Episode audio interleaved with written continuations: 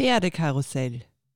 Dein Podcast rund ums Thema Pferd.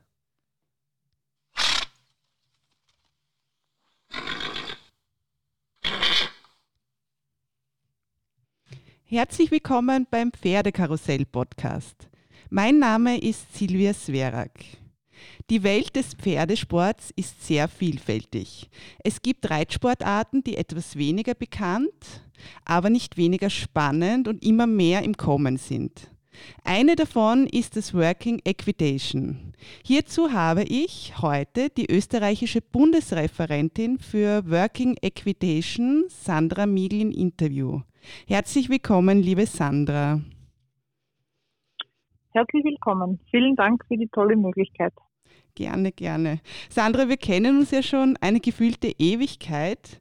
Äh, wir sind gemeinsam auf Turnieren geritten äh, und du warst sehr erfolgreich in der Dressur, für mich aber nicht die typisch angepasste Dressurreiterin. Und ich glaube, das hat sich durch dein ganzes Leben gezogen. Du bist auch aktiv Horseball geritten und hast viele Jahre ein Reitsportgeschäft in Wien geführt und seit zwei Jahren hast du dich wieder selbstständig gemacht und betreust jetzt Kunden vor Ort mit Reitequipment und mit deiner Expertise und bist auch Sattlerin. Also ein Pferdemensch durch und durch. Und ich würde sagen, wir steigen gleich mal äh, in die erste Frage ein. Was versteht man unter dem Begriff Working Equitation? Also Working Equitation ist eine Arbeitsreitweise. Das ist ein, ein vielleicht nicht so gängiger Begriff, heißt aber, dass das Pferd auch für vielleicht nicht ganz so klassische Aufgaben wie nur in der Dressur, sondern auch für viele Kleinigkeiten äh, auf den Turnieren vorgestellt wird und eben äh, daher kommt, dass die Pferde vor allem in südlicheren Ländern bis heute noch auf den Feldern oder für die tägliche Arbeit der, der Reiter mit, mit gebraucht sogar wird. Und aus dieser, aus dieser Arbeit am Feld teilweise hat sich dann eine Sportart entwickelt und es wurde einfach nach dem besten Kumpel gesucht.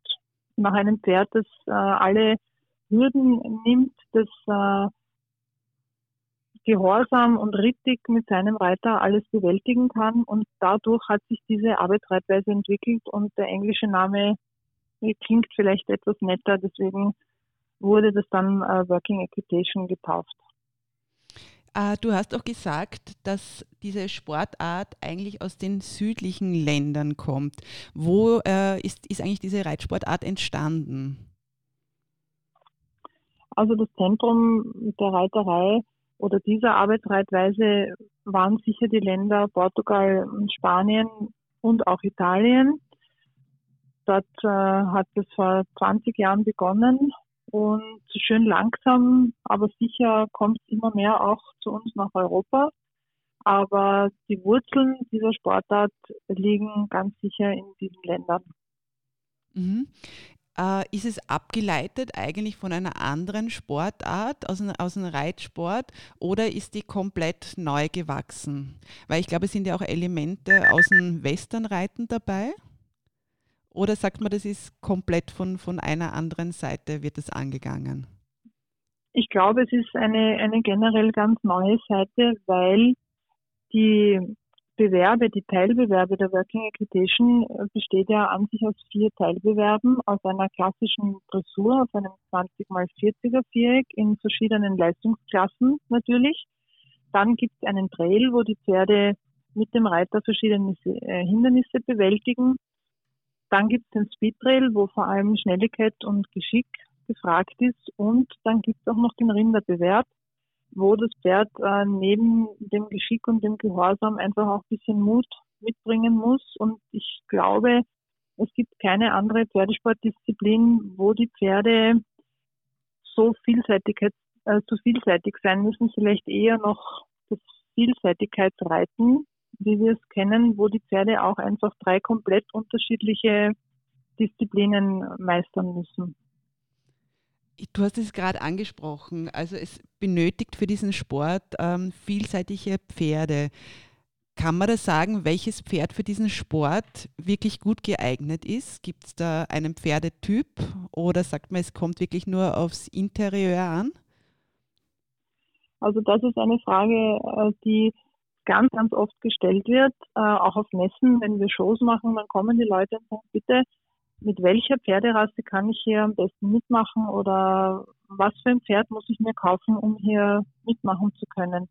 Und man muss einfach ehrlich sagen, man braucht kein spezielles Pferd, weil jede Rasse mitmachen kann, erstens. Und zweitens, äh, jedes Pferd individuell andere Stärken hat. Und dadurch ergibt sich am Ende jenes Bild, dass der beste Kumpel, der in, in, drei oder vier Disziplinen mit dem Reiter am besten harmoniert, der steht am Ende vorne. Und das kann ein Haflinger sein.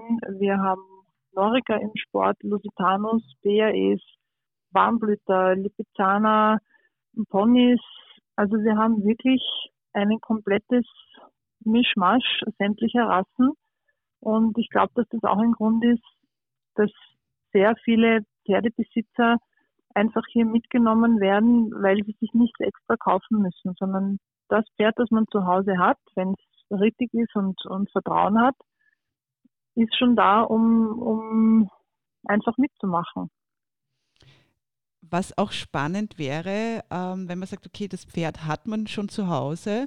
Ähm, wie schaut da die Ausbildung aus? Also ich denke mal, es wird sicher auch der klassische Weg sein, wie Pferde gut ausgebildet gehören, also die Ausbildungsskala.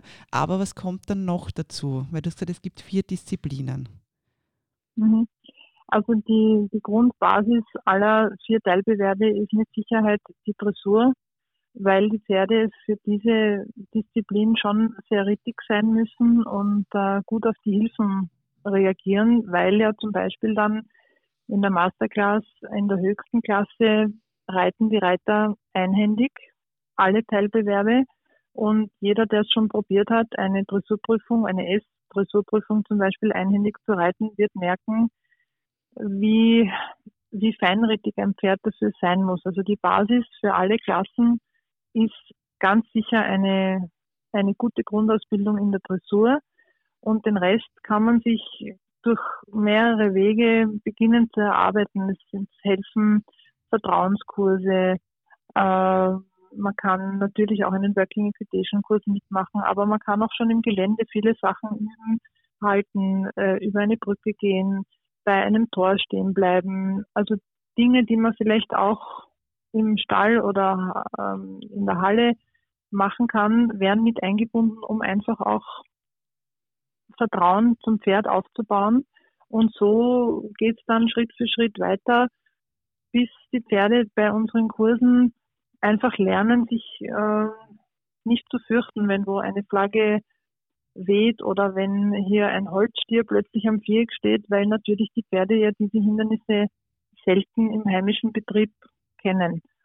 Und ähm, das wird Step by Step dazugelernt, aber die Basis ist mit Sicherheit äh, die Dressur.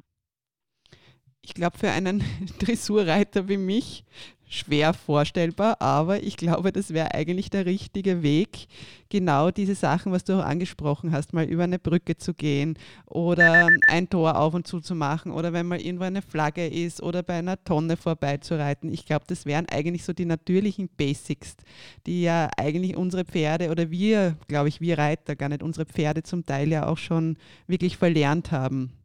Also es ist sicher eine wahnsinnig ja. vielfältige äh, Ausbildung, auch für die Pferde, was natürlich dem Pferd und den Reiter zugutekommt. Äh, meine Frage wäre, gibt es da auch eine spezielle Ausrüstung, die der Reiter oder das Pferd benötigt? Also wir haben ein Reglement, das natürlich auch die Ausrüstung für Pferde und Reiter regelt, aber es ist ja jetzt nichts äh, Spezielles notwendig. Ähm, man kann die Ausrüstung des Pferdes im Bereich Englisch, Iberisch oder Western wählen. Was jedoch schon sein muss, ist, es, es muss natürlich ein Sattel da sein und eine Zäumung. Und ähm, je nach Leistungsklasse, also von Klasse lizenzfrei bis Masterclass, gibt es natürlich dann verschiedene äh, Gebisse, die man äh, wählen kann. Es gibt pro Klasse verschiedene Möglichkeiten. Äh, und, und die Reiter haben eigentlich nicht diese klassische Turnierkleidung mit weißer Hose und Sakko und Frack, wie man es vielleicht äh, von den Spring- oder Dressurturnieren kennt, sondern wir haben eher dünklere Töne, Erdtöne. Ähm, ich glaube, dass fast jeder Reiter das Equipment, das er fürs Turnier bei uns benötigt, ohnehin daheim hat. Also extra Anschaffungen sind hier selten nötig, außer man möchte vielleicht ein schönes Trachtenjackerl oder ein, eine Lederjacke oder das, man kann sich hier wirklich sehr flexibel austoben. Also da gibt es am Turnier auch keine Richtlinien, dass man sagt, das ist jetzt die vorgeschriebene Reitbekleidung in Wirklichkeit. Ähm, es sind die Farben vorgeschrieben. Also wir haben am Turnier keine Farben wie Rot, Pink und Orange und, und Leuchtgelb.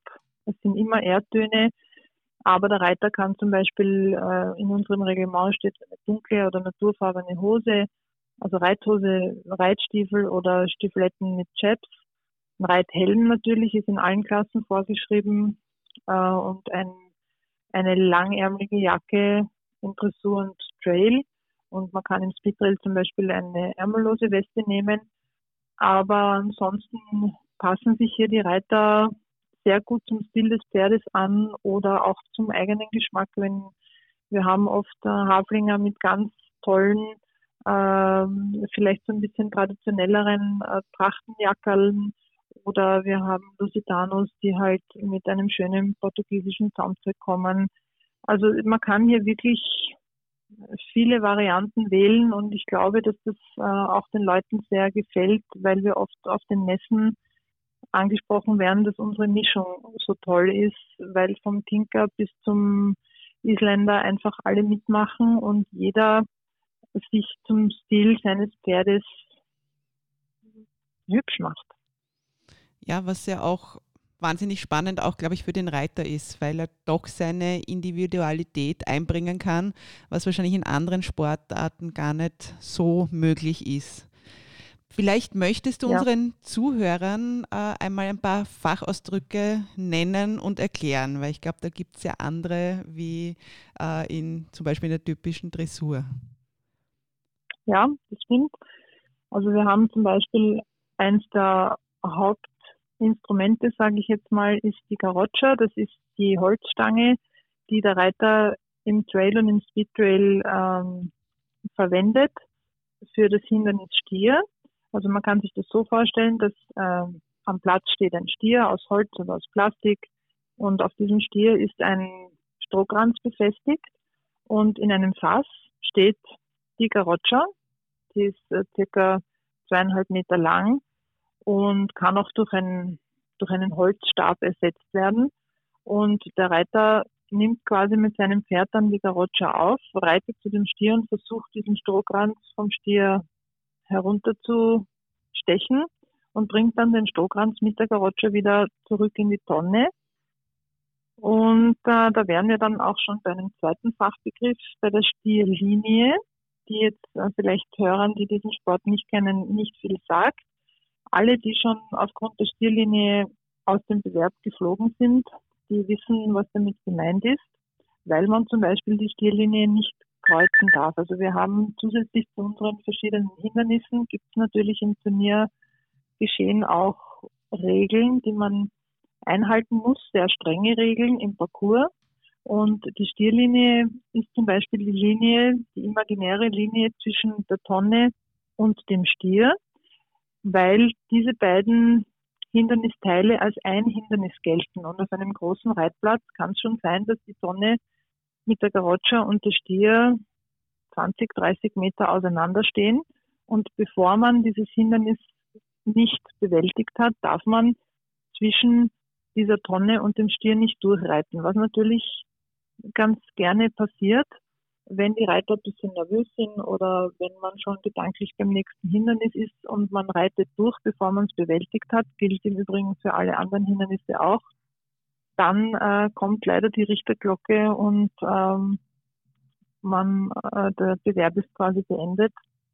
Und ja, also das ist die Stierlinie, das ist eine von vielen Begriffen, die den Reitern im Trail über den Weg laufen und die natürlich auch in den Kursen in der Theorie auch gelernt werden müssen, weil nur die Hindernisse zu bewältigen reicht dann nicht. Man muss am Turnier auch natürlich die richtige Reihenfolge einhalten. Man muss äh, die richtige Richtung reiten. Also wir haben, so wie man es beim Springen kennt, rote und, und weiße Ein- und Ausrittsmarkierungen, die auch die richtige Richtung vorgeben. Also es ist dann schon für den Reiter auch eine große Konzentration, hier immer den Überblick zu behalten, vor allem im Speedtrail, wenn es dann ein bisschen schneller wird.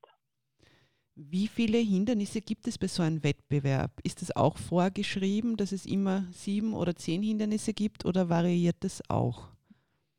Also es variiert nach Klassen. Wir haben keine fixen, keine fixe Nummer an vorgeschriebenen Hindernissen, aber in der Einsteigerklasse sind es, je nachdem, ob es ein Reitertreffen oder ein Turnier ist, kann man als Richtlinie ungefähr acht bis zehn Hindernisse sagen. Ähm, in der Klasse L können das dann schon 12, 13, 14 Hindernisse sein und in den Klassen M und S bis zu den internationalen Championaten gibt es dann teilweise schon 17, 18 Hindernisse, wobei man aber auch dazu sagen muss, dass zum Beispiel die Brücke oder der Sprung auch immer in beide Richtungen bewältigt werden kann. Also stehen nicht immer 18 Hindernisse am Platz. Die Hindernisse aus zwei verschiedenen Richtungen geritten werden und zählen aber dann als zwei Hindernisse. Mhm. Ich glaube, das sind wir auch schon ähm, beim Turnier geschehen. Äh, äh wie du gesagt hast, muss man sich eigentlich auch, äh, wenn man Turniere reitet, zum Beispiel so wie in der Dressur beginne ich ja eigentlich mit kleinen Turnieren und arbeite mich hoch, kriege dann immer wieder eine höhere Lizenz. Ist das bei Working Equitation auch so? Ja, das ist auch so. Und zwar ist es bei uns so, dass wir im Moment noch zu wenige österreichische Richter oder zu wenige äh, Veranstaltungen haben, um eigene Lizenzprüfungen so wie bei der Dressur abzuhalten. Das heißt, die, die kleinste Working Equitation Lizenz WE1 wird bei uns über das Turnier erritten, über den lizenzfreien Bewerb. Das heißt, ähm, der Reiter hat im Vorfeld einen Trailkurs absolviert oder mehrere natürlich, um die Hindernisse kennenzulernen und die Regeln kommt dann auf ein Reitertreffen oder auf ein Turnier. Und es müssen alle Reiter, die bei uns einsteigen, in der lizenzfreien Klasse beginnen. Und hier, wenn man an einem Wochenende in der Dressur und im Trail eine positive Wertnote hat und den Speedtrail abgeschlossen hat, hat man die WE1 erritten. Mit dieser WE1 kann ich dann die Klassen A, L und M wählen und für die höchste Klasse, für die Klasse S, muss ich mich dann über die Klasse M qualifizieren, auch mit vorgeschriebenen Wertnoten. Also man kann jetzt nicht gleich sofort in alle Klassen springen, aber auch jemand, der zum Beispiel ähm, ein sehr hochgerittenes Dressurpferd hat, muss auch zuerst einmal durch die lizenzfreie Klasse, um sich seine Working Equitation Lizenz zu erreiten. Was ja auch spannend ist, ähm, kann man diesen Sport, weil ich glaube, wir haben vorher kurz gesprochen, der ist eigentlich auch international auch anerkannt und wird auch ausgeübt. Ich glaube, du hast sogar gesagt, ja. es gibt sogar Europameisterschaften dafür. Mhm. Also es ist eigentlich ja, es gibt äh, mhm. Entschuldigung, geht schon? Ja, also es gibt Europameisterschaften und auch Weltmeisterschaften. Wir hatten 2014 zum Beispiel eine Heimweltmeisterschaft in Magna Racino. Das war ein, ein unheimlicher Schub für unseren Sport, weil hier Reiter aus ganz vielen Nationen nach Österreich gekommen sind in ihren Landestrachten, weil bei internationalen Turnieren äh, kommen die, die Nationalteams in einer eigens kreierten Landestracht oder man versucht die Landestracht so gut wie möglich nahe zu bringen. Und äh, wir haben bisher fast in jedem Championat wirklich ganz, ganz tolle Top-Ergebnisse erzielen können, dank unserer Reiterinnen und Reiter. Und ich bin da sehr, sehr stolz, dass wir jedes, jedes zweite Jahr, je nachdem ob Europa- oder Weltmeisterschaften stattfinden, hier Reiter versenden können, die mit dem internationalen Feld sehr, sehr gut mithalten können. Wir haben schon mehrere Top-10-Platzierungen erzielt, auch bei Championaten. Also Österreich ist zwar ein, ein kleines Reiterland, aber wir haben ganz fantastische Pferd-Reiter-Paare, die hier ganz tolle Ergebnisse nach Hause bringen. Ich glaube, es ist ja noch ein relativ junger Sport in Österreich. Wie lange gibt es diesen Sport schon in Österreich? Also das erste Turnier hat 2008 stattgefunden. Damals äh, gab es noch, es gab zwar eine Anlehnung an ein Reglement, aber seit 2013 sind wir eine anerkannte Disziplin des österreichischen Pferdesportverbandes und haben dann ein Bundesreferat, Bundesreferat gegründet und mittlerweile auch neun Landesreferate in Wien, Niederösterreich, Burgenland, Salzburg und Oberösterreich. Und wir hatten zum Beispiel letztes Jahr insgesamt 55 Working Equitation Kurse in ganz Österreich, die von unseren 18 Lehrwarten abgehalten wurden.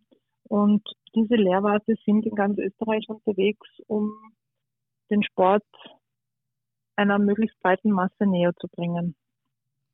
Was ich ja ähm, auch, wie wir schon vorher unterhalten haben, was ich mir wahnsinnig gut gefällt äh, bei dieser Sportart, dass es wirklich jeder machen kann, egal mit welcher Rasse vom Pferd und welches Alter und welcher Ausbildung. Und das Schöne ist, dass immer diese ähm, Paarung zwischen Pferd und Reiter passen muss, das Vertrauen passen muss. Äh, und das ist, finde ich, eine wahnsinnig schöne Einstellung und ein ganz toller äh, Zugang für eine Sportart, dass ich auch wirklich ähm, eine, eine Breite auch von Menschen damit ansprechen kann. Ich glaube, was für unsere Zuhörer noch sehr spannend wäre, wenn du uns erzählen könntest, wo man diese Disziplin erlernen kann und wo es Trainer und Stallungen gibt oder eventuell ein Kursangebot, wo man nachschauen kann. Ja, also wir haben eine, eine Homepage, die man unter www.working-equitation.at aufrufen kann. Dort gibt es einen Terminkalender. Da sind äh, alle Kurse, die unsere Lehrwarte anbieten, über das ganze Jahr online. Natürlich jetzt in der Corona-Zeit nicht, aber wir beginnen dann auch jetzt schon langsam wieder die, unsere Kurse hochzufahren.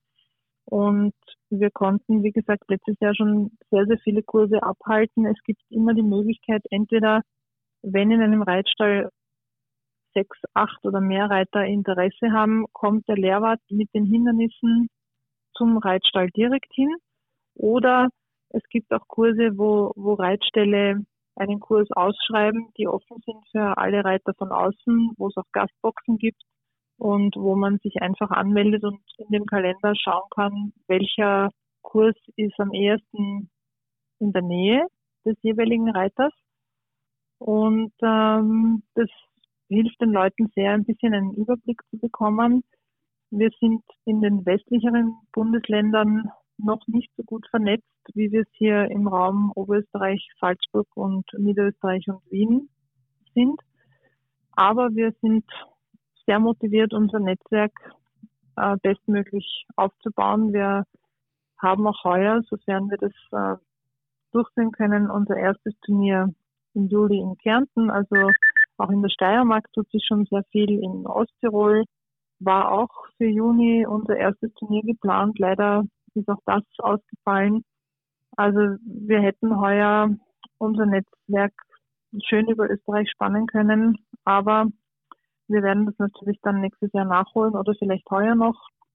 Und ich denke, dass jeder interessierte Reiter hier in dem Terminkalender einen guten Überblick bekommt. Und ich glaube auch, die Leute können sich auch an dich auch wenden, weil du ja, ja. die Bundesreferentin bist. Du bist auch auf mhm. der Webseite zu finden. Ja, also ich glaube. Ja, ich bin auf der mhm. Webseite zu finden und ähm, wir haben auch eine Facebook-Seite unter WEA, Working Equitation Austria. Also alle diese Fragen, die gestellt werden, die landen direkt bei mir. Ich beantworte alles persönlich, nicht immer gleich am selben Tag, weil manchmal habe ich ein bisschen viel um die Ohren. Aber es werden alle Anfragen natürlich beantwortet und ja, freue mich immer sehr über das Interesse. Ja, sehr fein. Sandra, herzlichen Dank für das spannende Gespräch. Ich hoffe, dass wir auch sehr viele Zuhörer erreicht haben, die sich für diese Sportart vielleicht jetzt zu beginnen zu interessieren. Äh, ihr habt jetzt alle Informationen. Äh, ich möchte mich auch wirklich recht herzlich bedanken bei den Zuhörern. Wenn euch diese Folge gefallen hat, bitte supportet diesen Podcast, erzählt es euren Pferdefreunden und Freundinnen weiter, teilt diesen Podcast fleißig und gebt mir gerne Feedback. Erreichen könnt ihr mich unter Instagram unter Pferdekarussell mit Doppel S und Doppel L zum Schluss. Ich darf mich bei euch verabschieden und wünsche euch viel Spaß mit euren Pferden, bleibt gesund und meine letzten Worte gehören wie immer meiner Expertin Sandra Miegel. Ja, auch ich möchte mich sehr herzlich bedanken für diese tolle Möglichkeit, in diesem Podcast unsere Disziplin vorstellen zu dürfen. Vielen Dank äh, an die Zuhörer. Wenn Sie ein bisschen Interesse an unserem Sport finden oder gefunden haben, bitte zögern Sie nicht, kommen Sie bei einer unserer Veranstaltungen vorbei, schauen Sie sich an, wie das abläuft. Äh, überlegen Sie, ob das vielleicht etwas wäre für Ihr Pferd. Es sind bei uns alle herzlich willkommen. Niemand wird belächelt oder weggeschickt. Wir bieten ab vier Jahren für Kinder in der Vierzügelklasse auch den Turnierstart an. Wir haben ganz viele Kinder, die mitmachen. Es gibt keine Altersgrenze nach oben und wir suchen Freizeitreiter, die mit ihrem Partner Pferd ein bisschen Freude an einem fairen und familiären Wettkampf, möchte ich gar nicht sagen, an einem Miteinander teilhaben wollen und scheuen Sie sich bitte nicht und schauen Sie bei uns vorbei. Danke für die schönen letzten Worte. Vielen Dank.